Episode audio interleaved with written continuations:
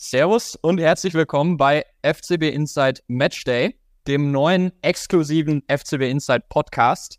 Ich bin der Alex. Und ich bin der Jonas. Servus. Genau, Servus. ganz kurz vielleicht erstmal zu unserem Podcast. Worum geht es überhaupt? Wie der Name schon sagt, wir reden vor allem über die Spiele des FC Bayern. Es geht in diesem Podcast vor allem um das Sportliche. Wir haben ja jetzt eine ja, sehr intensive Transferphase hinter uns und haben, glaube ich, genügend über äh, die, die Bayern-Transfers geschrieben, gesprochen, ähm, Insta-Livestreams gemacht und jetzt war dem Jonas und mit mir war wichtig, dass wir auch viel über das Sportliche reden, weil das häufig zu kurz kommt und darum soll es wirklich in diesem Podcast gehen. Jeden Montag kriegt ihr wirklich eine gute Berichterstattung über die Spiele des FC Bayern, Ausblicke auf die nächsten Spiele des FC Bayern und ähm, vielleicht auch die eine oder andere Diskussion. Jonas und ich diskutieren auch privat sehr gerne über den FC Bayern und glauben deswegen, dass das auch für diesen Podcast ein ganz guter Fit ist. Bevor ich aber jetzt viel zu viel über den ganzen Inhalt hier rede, wo wir ja gleich nochmal ordentlich drauf kommen, nach dieser turbulenten Woche, vielleicht erstmal so eine kleine Vorstellung. Jonas, wie ist deine Liebe zum FC Bayern groß geworden? Wie hast du dich zum FC Bayern so richtig verbunden gefühlt? Wann ging es da los? Ja, nochmal Servus von meiner Seite aus. Ja, ich bin Jonas, 22 und ja, wie du fragst, Alex, wie ist der Funke übergesprungen? Tatsächlich war es an einem 34. Spieltag, an einem Spieltag, wo der FC Bayern nicht Meister geworden ist. Das war 2009, da ist der VfB Wolfsburg Meister geworden und ich war tatsächlich zu dem gleichen Zeitpunkt am letzten Spieltag auf einer Gartenparty und ich habe da irgendwie mit den, ja, mit den niedergeschlagenen Bayern-Fans irgendwie groß sympathisiert, sodass meine Leidenschaft irgendwie ja dann zum FC Bayern so richtig und zum Fußball richtig begonnen hatte. Und äh, ja, nach der Schule habe ich mich habe ich mich dafür natürlich weiter interessiert und habe gedacht, wieso machst du das denn nicht beruflich, deine große Leidenschaft? Und äh, dementsprechend, ja, jetzt sitze ich hier und dementsprechend, Alex, frage ich dich, wie ist denn der Funke vom FC Bayern auf dich übergesprungen? Ja, äh, also erstmal interessant, dass es bei dir aus so einer Niederlage rausging, weil ich glaube, das war es bei mir tatsächlich auch. Also ich hatte Verwandtschaft in München und äh, bei mir war das dann, ich war bei einem Olympiastadion-Spiel zwischen Bayern und Schalke, da haben wir 1 zu 0 verloren. Ähm, und ja, einfach diese, für mich war es tatsächlich diese Stadt München, die mich total überzeugt hat. Klar, der Verein auch, diese Generation, die man damals noch so miterlebt hat, irgendwie Räumer Kai im Sturm, äh, dann die ganzen verschiedenen Trainer und mal Hitzfeld und so, die man noch miterlebt hat. Genau, es war diese Mischung aus dem Sportlichen, einer sehr interessanten Jahr für Jahr Kaderplanung und Trainer und Verantwortlichen, aber auch vor allem der Stadt München, ähm, wo ich mich immer und immer wieder wohlfühle. Also so ging das bei mir los. Vielleicht noch ganz kurz am Rande, eben vergessen zu erwähnen, wir sind auch beide natürlich FCB Insight Redakteure. Ich schreibe sowohl Artikel als auch mache so ein bisschen YouTube, aber jetzt natürlich auch diesen Podcast. Jonas, deine, dein Steckenpferd, sowohl der FC Bayern als auch die FC Bayern Frauen, glaube ich, ne? Genau, das ist genau, ja, das ist richtig. Vielmehr tatsächlich auch Fokus auf die FC Bayern Frauen, aber gleichzeitig auch Spieltagsanalyse mit den drei Erkenntnissen, was ich jetzt schon im schriftlichen Rahmen gemacht habe, würde ich ganz gerne natürlich jetzt zukünftig auch mit dir im Rahmen dieses Podcasts besprechen. Cool, genau. Dann würde ich sagen, kommen wir so ein bisschen auf den Inhalt, oder? Darum, worum es ja auch hier gehen soll. Es stand das Freitagabendspiel, das Topspiel, das Gipfeltreffen, ja, in, in der Bundesliga am vierten Spieltag an. Der FC Bayern gegen Bayer 04 Leverkusen. Und Alex, ich weiß nicht, wie es dir ging, aber die ganz große Frage, die ich mir im Vorfeld gestellt hatte, spielt Josua Kimmich oder spielt er nicht? Ja, absolut. War auch, stand bei mir auch ganz weit oben auf dem Zettel. Genau, nämlich Josua Kimmich, für die Leute, die es nicht wussten, er hatte sich ja auf, ähm, im Rahmen der Länderspiele gegen Japan Sehnenreizung zugezogen und äh, fiel damit auch beim zweiten Länderspiel gegen Frankreich aus. Und das war schon so ein kleiner Wettlauf gegen die Zeit. Schlussendlich hat es für die Startelf gereicht. Äh, 60 Minuten stand er, glaube ich, grob auf dem Platz. Aber Alex, gab es sonst noch irgendwelche sportlichen Überraschungen oder personelle Überraschungen bei der Aufstellung, die Thomas Tuchel gewählt hatte? Ja, also auf jeden Fall Konrad Leimer auf der Rechtsverteidigerposition, glaube ich, äh, für alle Bayern-Fans ein bisschen überraschend, weil Masraoui sich da ja schon etabliert hat, auch in der Länderspielpause für Marokko wieder auf dem Platz stand. Aber muss ich sagen, hat mich sehr gefreut, dass Leimer da wieder die Chance gekriegt hat, weil als er gegen Gladbach reinkam, hat er es auf rechts, finde ich, richtig gut gemacht und wurde dann jetzt auch wieder belohnt. Sonst denke ich, die Innenverteidigung, ich weiß nicht, wie es bei dir war, ob dich das noch überrascht hat, dass Delikt es wieder nicht reingeschafft hat in die Startelf. Ja, das heißt groß überrascht. Also man muss halt natürlich schon sagen, Supermercano und äh, Minjae Kim jetzt auch gegen Bayer Leverkusen einen sehr, sehr guten Job auch gemacht haben. Also viel wegverteidigt, also das wegverteidigt, was, was wegzuverteidigen ging. Ähm, und ja, ist natürlich schon ein schwerer Stand. Ich glaube, Delikt kam in, gegen Bayer Leverkusen in der 80. Minute als defensiver Sechster wieder mal rein. Das ist eine neue Rolle, die Thomas Tuchel ihm jetzt so ein bisschen zugewiesen hat oder zugeteilt hat. Er wird es auf jeden Fall nicht einfach haben. Äh, ich drücke ihm da tatsächlich persönlich so ein bisschen die Daumen, weil ich den sehr, sehr gern mag, den, den Matthijs Delikt, äh, dass er da bald wieder reinrutscht. Wenn wir noch ein bisschen in die Offensive gucken, da hat auch Thomas Müller äh, den Vorzug von Musiala bekommen. Wie ist da deine Einschätzung dazu gewesen? Ja, ich glaube, auch so ein bisschen aus dieser angeschlagenen Situation von Musiala raus, dass Müller dann hinter der Spitze spielt. Ich fand's gut, weil ich glaube, dass es relativ wichtig ist, dass Müller und Kane sich so ein bisschen langsam aufeinander eingrooven, so wie Müller auch mit Lewandowski so ein bisschen dieses perfekte Duo ähm, in der Offensive komplettiert hat damals. Und deswegen finde ich das ganz wichtig, dass Müller und Kane sich auch wirklich so immer mehr dahin kommen, dass sie sich blind verstehen. Und äh, bin momentan tatsächlich eher dafür, dass Müller wirklich viele Einsatzzeiten von Anfang an kriegt ist natürlich jetzt die Frage, aber ich glaube, da kommen wir gleich auch nochmal, wenn wir so ein bisschen über Spiel reden, drauf, wie sich das in Zukunft entwickelt. Das könnte tatsächlich so ein Konkurrenzkampf auch, glaube ich, werden zwischen alt und jung, zwischen Müller und Musiala. Ja, genau. Also deswegen, das fand ich, fand ich gut, die Entscheidung, muss ich sagen. Ja, alles klar. Sehr interessant. Sprechen wir, wie gesagt, gleich drüber. Dann würde ich einfach sagen, wir gehen mal chronologisch vor. Die Bayern sind mal wieder richtig gut in die Partie reingekommen. Wirklich, würde schon fast sagen, eine sehr, sehr starke Anfangsphase, vielleicht auch die stärkste spielerische Phase unter Thomas Tuchel in der neuen Saison früh, früh das 1-0 gemacht durch Harry Kane nach dem Eckball. Aber dann war es halt, ja, kam es, wie es kommen musste, so ein bisschen. So ein Bayern typisch in der letzten Zeit wieder gewesen. Die Bayern überließen Leverkusen das Spielgeschehen. Ja, genau. Ja, ein diskussionswürdiger Freistoß, der dann äh, zum 1 zu 1 führt. Ich glaube, da müssen wir, nachdem wir über das Sportliche geredet haben, auch noch einmal drüber reden, über den Referee. Ja, natürlich ein, ein Traumtor, aber äh, man muss sagen, vor allem zwischen den Linien kam Leverkusen dann richtig gut ins Spiel. Vor allem diese Kette zwischen, zwischen Viererkette und Mittelfeld. Ähm, da, da haben sie gezaubert. Also vor allem Florian Wirz, Boniface, das sah, das sah richtig gut aus. Und da hat Bayern so, vor allem defensiv so den Zugriff verloren, fand ich. Wenn wir da mal so ein bisschen weitergehen, chronologisch im Geschehen, man muss sagen, in der Offensive war da, sah es immer noch sehr, sehr gut aus, ähm, so, wie, so wie ich das wahrgenommen habe. Und äh, dann hat man sich ja relativ spät, in meiner, meiner Meinung nach, wo man eigentlich gar nicht mehr mit gerechnet hat, nochmal belohnt mit dem 2 zu 1 nach einer überragenden Einzelaktion von Mathis Tell und Goretzka, der dann ähm, ja, seinem Namen alle Ehre macht als Box-to-Box-Spieler. Ja, wie hast du die letzten Spielminuten wahrgenommen dann noch, um das nochmal eben zu Ende durchzugehen? Ähnlich wie du, definitiv. Also ich habe tatsächlich, ich fand die zweite Hälfte relativ spielerisch unspektakulär, muss ich sagen, weil du hast gesehen, dass beide Mannschaften gar kein Risiko mehr groß gehen wollten. Also Leverkusen, glaube ich, war zufrieden mit dem einen Punkt zu dem, äh, zu dem Zeitpunkt, den sie aus München entführen hätten können. Bayern München wirkten halt irgendwie auch nicht mehr so, dass sie so das große Tempo gehen wollten oder mussten oder können vielleicht, ähm, weil sie vielleicht auch den großen Respekt einfach vor der, vor der starken Offensiven von Bayer Leverkusen hatten. Das hatten sie ja auch zu spüren bekommen, sei es der Pfostentreffer von Florian Würz, äh, wo erst nicht viel gefehlt hatte, dann, dann sieht es möglicherweise auch ganz anders aus. Da macht Bayern das 2-1, wie du es gesagt hast, glaube ich, es war der 86. Spielminute. Äh, durch Leon Goretzka hat mich für ihn auch tatsächlich sehr, sehr gefreut. Ich glaube, die letzte Torbeteiligung war auch gegen Leverkusen, also schon ein paar, paar Donnerstage auch her. Und ja, dann hast du natürlich gehofft, aus Münchner Sicht natürlich, dass du es über die Zeit gerettet bekommst. Dann in der Tiefe der Nachspielzeit, ich was mit der letzten Aktion, gibt's dann, gibt's dann einen Elfmeter für Bayer Leverkusen nach dem Foulspiel von Davis an Jonas Hofmann. Können wir auch nochmal drüber sprechen, auch sehr diskutabel gewesen. Wissen ja. wir, genau. Äh, da haben sich ja auch Thomas Toko und Thomas Müller sehr echauffiert nach, nach dem Schlusspfiff in, in der Mixed Zone. Ja, und dann fällt natürlich das 2-2. Ich denke, leistungsgerecht ist es tatsächlich unterm Strich, würde ich, würde ich so unterschreiben. Dann hast du vorher die Chance, das 3-2 durch Upamecano zu machen, ist dann abseits. Nachher steht ein 2-2 da und ich denke natürlich, wenn du so nah dran warst, willst du das Spiel gewinnen. Ich glaube, unterm Strich ist es aber ein verdientes Ergebnis. Ja, würde ich auch so unterschreiben. Äh, ganz kurz noch, ich glaube, das wird in dem Podcast auch selten zu kurz kommen, weil ich auch sehr gerne in der Südkurve stehe. Ich fand die Stimmung sehr, sehr stark im Stadion an dem Freitagabend. Sehr geile Choreo vorm Spiel für einen verstorbenen, verstorbenen Bayern-Fan.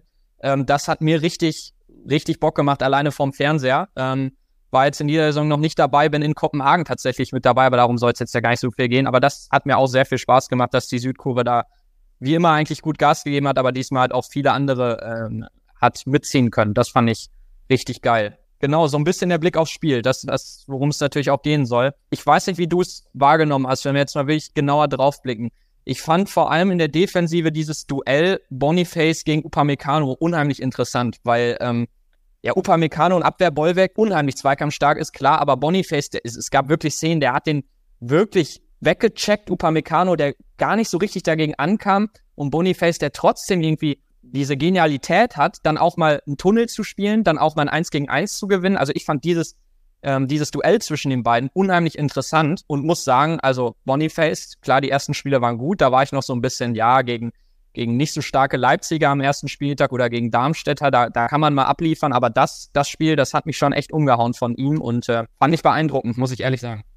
Also gehe ich auf jeden Fall mit, kann ich mich nur anschließen. Ich glaube, allein die Fans im Stadion, die Eintritt bezahlt haben, das hat sich allein schon für dieses Duell gelohnt. Sehr, sehr interessant gewesen. Ich fand auch tatsächlich, Min Jae Kim war mit die beste Abwehrleistung, was ich gesehen habe. Er hat sich ja wirklich in jeden Ball reingehauen, hat ein sehr, sehr gutes Spiel Eröffnungspässe auch gespielt, was ihm möglicherweise auch äh, den Vorteil gegenüber Matthijs Delikt derzeit in der Startelf auch verschafft. Ich glaube, da ist Tuchel deutlich zufriedener mit, äh, mit dem Südkoreaner derzeit.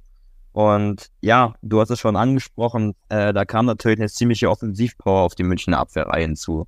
Also ich würde ausgenommen jetzt vom Supercup-Spiel, weil Leverkusen jetzt nach Bremen, Gladbach und Augsburg der, der stärkste Gegner, den wir, den wir in der Bundesliga, auf den wir getroffen sind. Und dahingehend würde ich halt schon sagen, äh, dass, dass man hier nochmal gesehen hat, äh, warum Tuchel sehr, sehr stark natürlich auch nochmal für einen Sechser oder um Palinja am letzten Deadline-Tag äh, gekämpft hat. Voll. Also genau mein Punkt eigentlich. Ich habe es eben am Anfang schon so ein bisschen gesagt, dass vor allem, und das hat Tuchel auch nach dem Spiel gesagt, zwischen den Linien, also vor allem diese, dieser Raum zwischen Viererkette äh, und Sechsern, zwischen Kimmich, Goretzka und dann halt Upamecano Kim, dass die da überhaupt keinen Zugriff hatten. Also dass Florian Wirtz da wirklich zaubern konnte, dass Boniface da sehr viel Raum hatte, fand das wirklich beeindruckend aus Bayern Sicht auf eine, auf, auf eine negative Art und Weise, weil sie da wirklich überhaupt keinen Zugriff gekriegt haben. Und ich glaube, dass das vor allem in Spielen in der Champions League oder dann in größeren Spielen, die auch noch kommen werden, gegen Dortmund, gegen Leipzig oder halt jetzt gegen Leverkusen, da hat man es dann ja auch gesehen, äh, zum großen Problem werden kann, weil man da einfach defensiv nicht gut genug steht und vor allem genau da, wie du gesagt hast, wo man ein paar Linien vielleicht haben wollte, ähm, keinen Zugriff kriegt. Und da muss ich ganz ehrlich sagen, muss man dann vielleicht auch nochmal den Wintertransfermarkt äh, in Angriff nehmen, weil ich glaube, auf Dauer wird man das Problem mit dem Personal, was man jetzt hat, nicht in den Griff kriegen. Und äh, das hat das Spiel, das haben die 90 Minuten meiner Meinung nach ziemlich deutlich gezeigt. Ja. Ja, schließe ich mich definitiv an. Also ich glaube auch, dass der Tuchel spätestens im Winter nochmal auf die Barrikaden gehen wird und dann nochmal auch öffentlich was zu sagen wird. Das hat er ja im Sommer sehr, sehr ausführlich gemacht. Damit natürlich auch so ein bisschen die äh, Vorstandsetage des FC Bayern ein bisschen erzürnt. Und klar, definitiv die defensive Anfälligkeit. Das meinte ich halt, dass vor allen Dingen äh, Min Kim und Upamecano sehr, sehr viel noch ausgebügelt haben, weil wirklich Leverkusen sehr, sehr schnell durch, durch das Mittelfeld sich durchkombiniert hat und sehr, sehr schnell halt vor der letzten Kette äh, des FC Bayern auf, äh, aufgekreuzt ist. Und da sehe ich definitiv auch noch, auch noch Handlungsbedarf dann in der Winterpause. Äh, ich würde mal direkt in der Defensive bleiben und zwar bei Konrad Leimer. Ich weiß nicht, wie du das gesehen hast, Jonas. Ich fand die letzten zwei Spiele ihn wirklich richtig stark. Gegen Gladbach, als er reinkam, hat er es auf rechts richtig gut gemacht und ich fand es geil, dass er es dann gegen Leverkusen äh, die Chance gekriegt hat.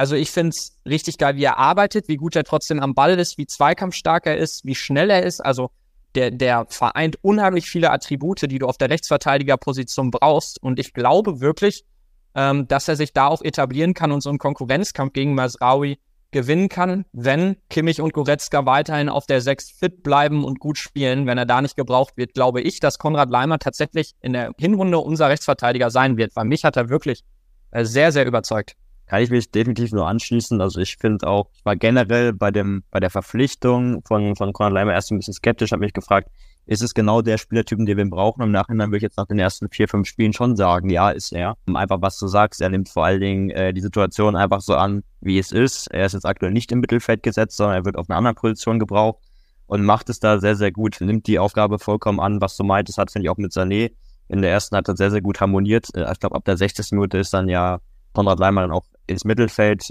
ja, hat sich, äh, hat sich ins Mittelfeld dann verabschiedet, als dann ein paar personelle Wechsel durchgeführt worden sind. Und klar, schnell, äh, zweikampfstark und ich glaube, das ist genau das, was wir brauchen. Und ich glaube, es ist auch genau das, was wir gegen offensivstarke Reihen einfach brauchen, weil halt Masraui sehr, sehr offensiv denkt. Und ich glaube, dahingehend ist Konrad Leimer schon so ein bisschen der, ja, der konservative Rechtsverteidiger. Definitiv. In der Offensive Vielleicht darf ich noch einen Take. Da gehe ich gleich mal nach ganz vorne tatsächlich. Harry Kane. Ähm, klar, er hat diese eine Großchance zum 2-1, die muss er reinmachen. Weiß er, glaube ich, auch selbst. Wobei man auch sagen muss, dass, dass Radetzky den noch überragend hält. Ich habe das Gefühl, ich weiß nicht, wie du das wahrnimmst in der Offensive, dass die Bayern-Spieler noch nicht so richtig wissen, wie sie Harry Kane anspielen sollen. Und das ist ja auch total normal, wenn du spät kommst, wenn du eine Sommervorbereitung nicht mitspielst. Und das finde ich bei Kane auffällig. Die Bayern-Spieler wissen noch nicht so ganz, sie denken vielleicht so ein bisschen, dass es dieser Lewandowski-Typ ist, den du einfach im Strafraum überall kriegst. Aber Kane ist ein anderer Spielertyp. Der lässt sich sehr viel fallen. Der lässt sich sogar auch mal auf eine Zehner, auf eine Achterposition fallen. Der lässt sich mal auf den rechten, auf den linken Flügel fallen.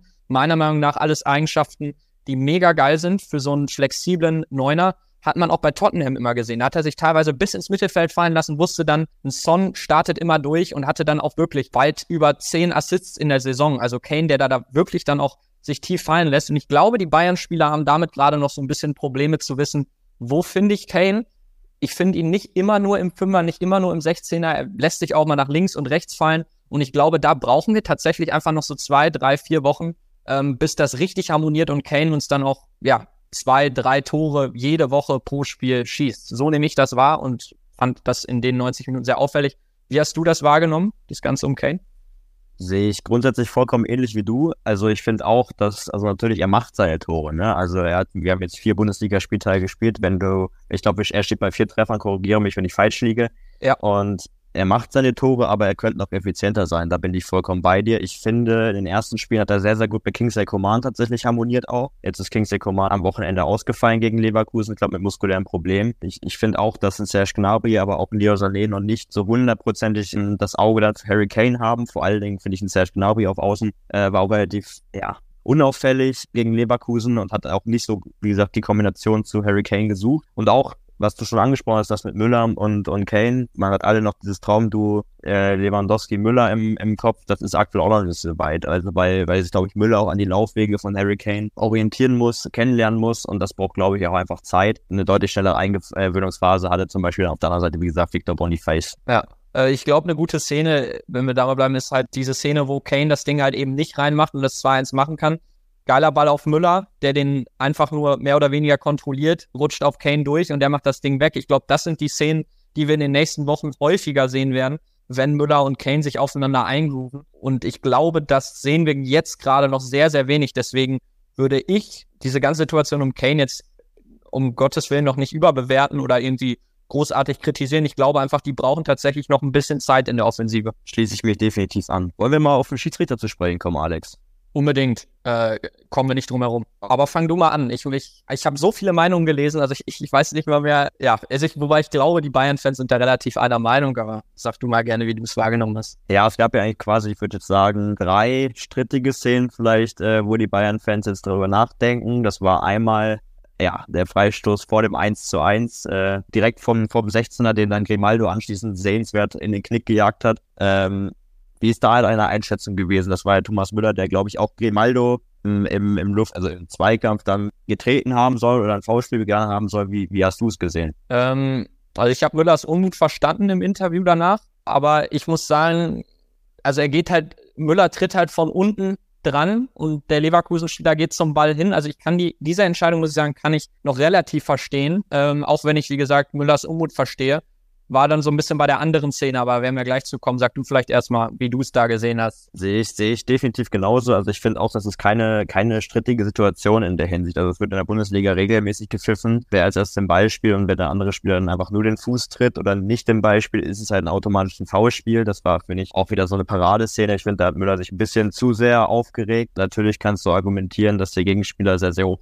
ja, mit offener Soda so ein bisschen reingegangen ist, aber er hat halt auch nur den Ball gespielt. Dahingehend kann ich den Pfiff ja, komplett, komplett nachvollziehen. Gehen wir mal weiter. Dann gab es auch eine strittige Situation. Es war in der Schlussviertelstunde, als Musiala dann schon eingewechselt wurde. Der Tapso Bar, dem Innenverteidiger von Bayer Leverkusen, den Ball abluchste und dann, ja, ziemlich frei aufs Tor zulief, aber dann nicht zum Abschluss kam, weil er sehr, sehr stark gestört wurde. Wie hast du diese Szene im Strafraum gesehen? Ja, ich fand es komisch, dass sie gar nicht mehr so richtig intensiv gecheckt wurde und habe deswegen jetzt, muss ich ehrlich sagen, auch gar nicht so viele Bilder zu dieser Szene gesehen. Äh, auch danach wurde sie gar nicht mehr so oft gezeigt. Deswegen meine Meinung dazu nur, ich fand es komisch, dass es kaum gecheckt wurde und dann auch relativ wenig Thema war und könnte jetzt gar nicht sagen, ob es eine klare Fehlentscheidung war oder nicht. Wie siehst du das? Also ich glaube, man muss an erster Stelle, glaube ich, Musiala erstmal loben, dass er sich nicht fallen lässt und möglicherweise schon außerhalb des Strafraums eine Notbremse für Tabsobada einfordert, sondern den Abschluss wirklich suchen will und das Tor machen will. Ich glaube, im Nachhinein war es dann einfach zu wenig. Also Müller hat es nach dem Spiel ja auch gesagt, zwar nicht auf die Zähne bezogen, aber Fußball ist immer noch ein Kontaktsport.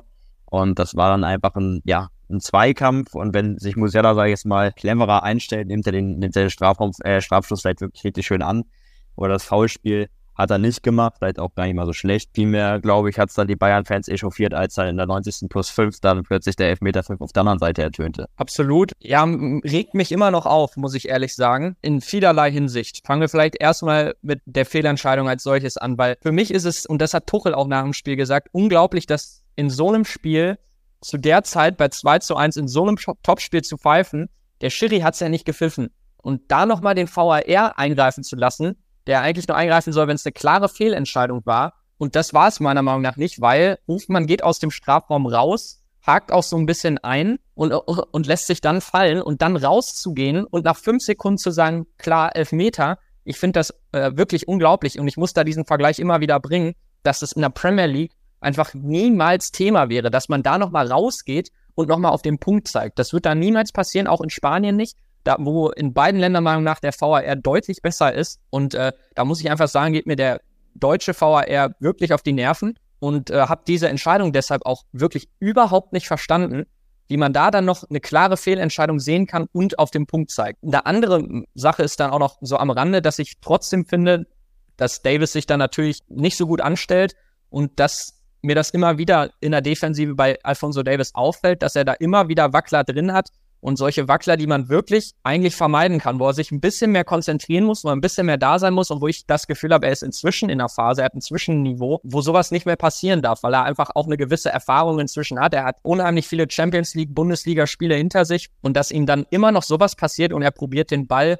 durch die Beine von Hofmann im Strafraum in so einer Situation zu klären, das darf meiner Meinung nach auch überhaupt nicht passieren. Und da muss ich sagen, finde ich, sehe ich so ein bisschen eine fehlende Entwicklung bei Alfonso Davis, was, was sein Defensivverhalten angeht. Ja, schließe ich mich grundsätzlich erstmal an. Also ich finde auch, dass die Szene sehr, sehr strittig einfach war, weil es für den Kontakt vielleicht so ein bisschen auch zu wenig war. Also ich finde, Hofmann hat natürlich auch sehr auf den Kontakt spekuliert. Das hast du, finde ich, auch an seiner Beinstellung so ein bisschen gesehen, äh, dass er eigentlich nur versucht hat oder auf den Kontakt dann gewartet hat, den, den, den Alfonso Davis dann, den Gefallen tut er ihm dann im Anschluss dann natürlich auch. Er hat dann auch gesehen, wie Fonsi sich dann natürlich auch geärgert hat, dass der Elfmeterpfiff dann im Nachhinein kam. Bin ich bin da bei dir. Es ist halt ein Kann-Elfmeter, aber es ist halt kein Elfmeter, wo du sagst, es ist eine krasse Fehlentscheidung. Also das Foulspiel, also dass du halt kein Elfmeter pfeift, ist eine krasse Fehlentscheidung. Also ich finde auch, dass der VRR nicht sich hätte einschalten müssen, hat er hier getan, wird das Ding tatsächlich so ein bisschen noch größer machen. Ich finde, wir haben vor allen Dingen in der Rückrunde sehr, sehr viele Elfmeter gegen uns bekommen. Und das waren meistens ja einfach dumme Abwehrfehler beziehungsweise unnötige V-Spiele. Also ich erinnere da zum Beispiel an Masraui an das Handspiel jetzt im Supercup gegen Leipzig, wo, wo er einfach unnötig da mit der, mit der Hand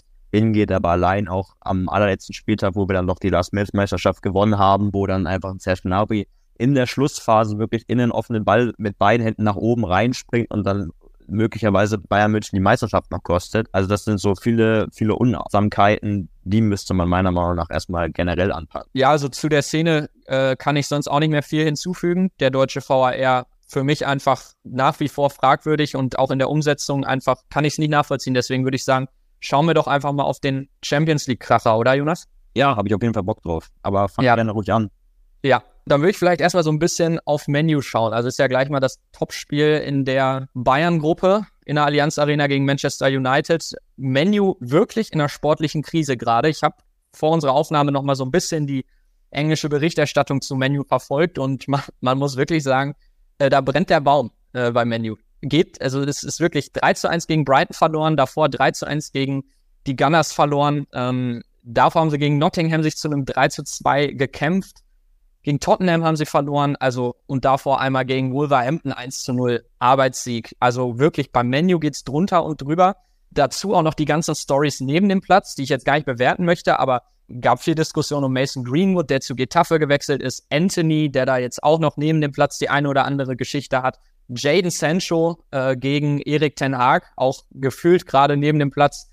Ähm, David gegen Goliath, was da abgeht, hat mich so ein bisschen an Cristiano Ronaldo gegen Erik Tan Haag auch erinnert. Also wow, da geht's richtig zur Sache. Das nur mal eben so zu Manchester United. Hast du die so ein bisschen verfolgt in den letzten Tagen, Jonas? Ja, natürlich, genauso wie, wie du, was du gerade geschildert hast. Äh, die sportlichen Ergebnisse stimmen nicht, und gleichzeitig hast du natürlich große Baustellen neben dem Platz. Erinnert mich so ein bisschen tatsächlich an unsere Rückrunde letztes Jahr. Also jetzt nicht so in dem Ausmaße, äh, was, was die Themen abseits des Platzes anging, aber ähnliches Niveau auf jeden Fall.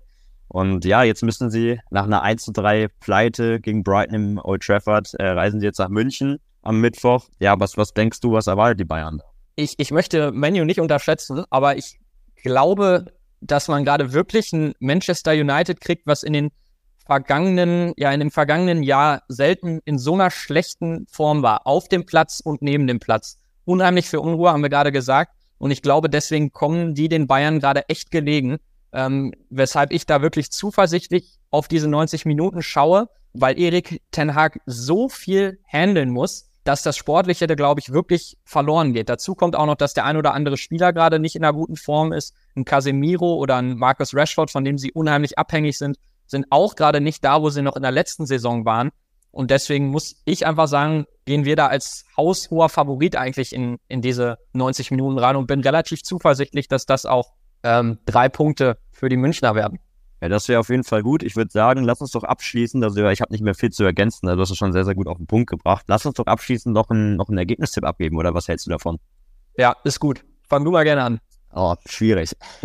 ähm, generell würde ich, glaube ich, sagen, also wir haben ja selber noch so ein bisschen, auch offensiv noch so ein bisschen, ja, eine Findungsphase vor uns. Ich würde, glaube ich, sagen, einfach ein ungefähres 2-0. 2 zu 0? Okay, ne? Da würde ich, würde ich höher gehen tatsächlich. Ich kann mir vorstellen, dass die mit 4, 5-0, ich sag 5-0 aus, dem, aus der Allianz Arena schießen und äh, Menu dann wirklich in eine richtige sportliche Krise verfällt und sich dann schon mal auf dem Trainermarkt umsehen kann. Das war nur so meine Prognose. Ja, ist doch sehr gut. Dann sind wir uns zumindest in der Hinsicht einig, dass wir einen guten Start erwarten, beide, die neue Champions League-Saison. Ähm, Alex, was sind noch deine abschließenden Worte zu der ersten Folge?